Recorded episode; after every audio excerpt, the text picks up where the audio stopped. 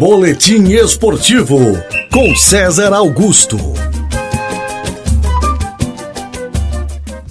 Olá, meus amigos, muito bom dia. Vamos com os destaques do esporte aqui no Notícias da Cidade. Vamos começar aqui com os clubes da nossa região, antes de a gente avançar para Flamengo, avançar para São Paulo. Bom, o negócio é o seguinte: Ontem o Tubarão apresentou o lateral esquerdo Ed, de 19 anos, ele que vem do Botafogo de Ribeirão Preto e vem para ser mais uma peça no time do técnico Isaac Pereira, embora seja apenas um garoto. E o Ed falou sobre suas características e sobre sua vinda para a Cidade Azul. Comecei minha carreira no Novo Hamburgo, na base, em 2014. Uh, permaneci lá por cinco anos.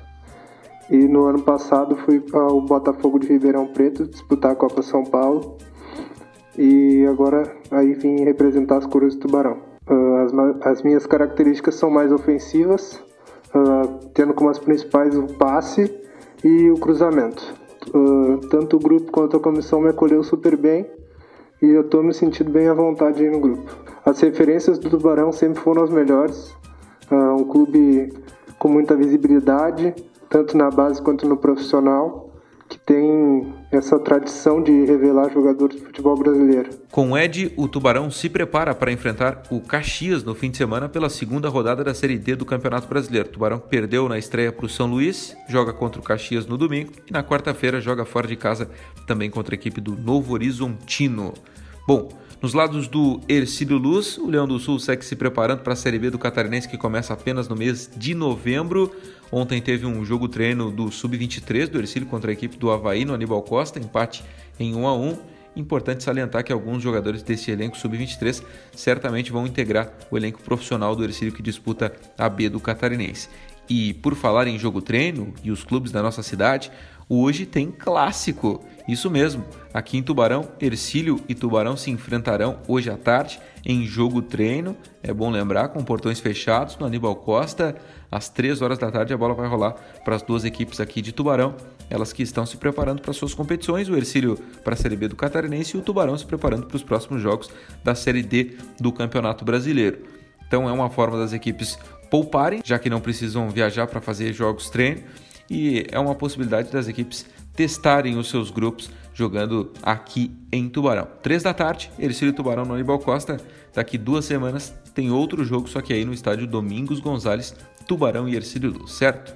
Bom, vamos com os destaques nacionais. Ontem tivemos Copa Libertadores da América, tivemos dois brasileiros entrando em campo e o Flamengo enfrentou o Barcelona de Guayaquil, no Equador, e conseguiu um senhor resultado. O Flamengo bateu o Barcelona por 2 a 1 gols de Pedro e Arrascaeta. Barcelona descontou, foi para cima, teve chances, incomodou bastante no final, mas o Flamengo conseguiu segurar o resultado positivo mesmo com 11 desfalques no time flamenguista.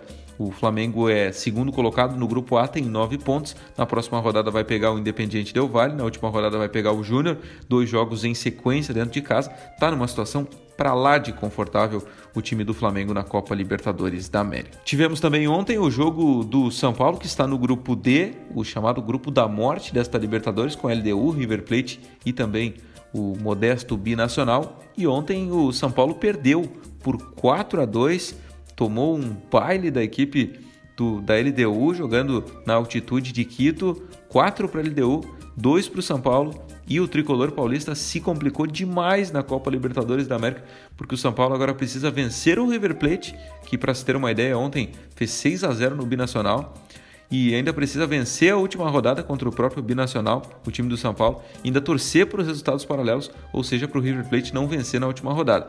A LDU é líder do grupo, tem 9, o River é o segundo, tem 7, o São Paulo é o terceiro, tem 4, depois vem o Binacional com 3. Então São Paulo precisa vencer os seus dois jogos e ainda precisa contar com resultados paralelos para avançar às oitavas de final da Libertadores, situação muito complicada para o time do São Paulo.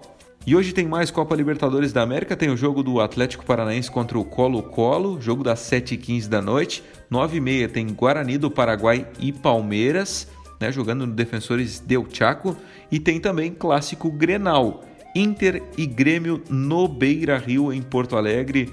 Um jogo que certamente vai sair faísca. As duas equipes brigando por classificação dentro do seu grupo e hoje 9 e meia se enfrentam no Beira Rio. Ontem também tivemos Copa do Brasil com a classificação do Juventude, que perdeu para o CRB ontem, mas se classificou porque havia vencido o primeiro jogo por 2 a 0 Ontem perdeu por 1 a 0 e está classificado o time do Ju. Já o América Mineiro bateu a Ponte Preta por 3 a 1 e também garantiu sua classificação. O primeiro jogo foi 2 a 2 e o América bateu ontem a Ponte Preta do Fumacense Moisés. 3 a 1 foi o placar e o América está classificado. Hoje tem mais Copa do Brasil com o jogo do Vasco contra o Botafogo. Na primeira partida, semana passada, o Botafogo bateu o Vasco por 1 a 0. Hoje, o Vasco precisa vencer a partida para tentar sua classificação para a próxima fase da Copa do Brasil. E temos também jogo de um catarinense, o Brusque, que enfrenta o Ceará hoje à noite, jogando fora de casa. Primeiro jogo, o Brusque perdeu no Augusto Bauer por 2 a 0 e hoje precisa de pelo menos dois gols para tentar avançar também a próxima fase da Copa do Brasil. Mas o Brusque já fez uma grande campanha chegando até esta quarta fase. É o melhor time de Santa Catarina, sem dúvida nenhuma, no nosso futebol. Bom, esses são os principais destaques do esporte aqui para Notícias da Cidade. No meio-dia, no Central do Esporte, a gente vai falar muito mais sobre todos esses assuntos. Um grande abraço. Boletim Esportivo com César Augusto.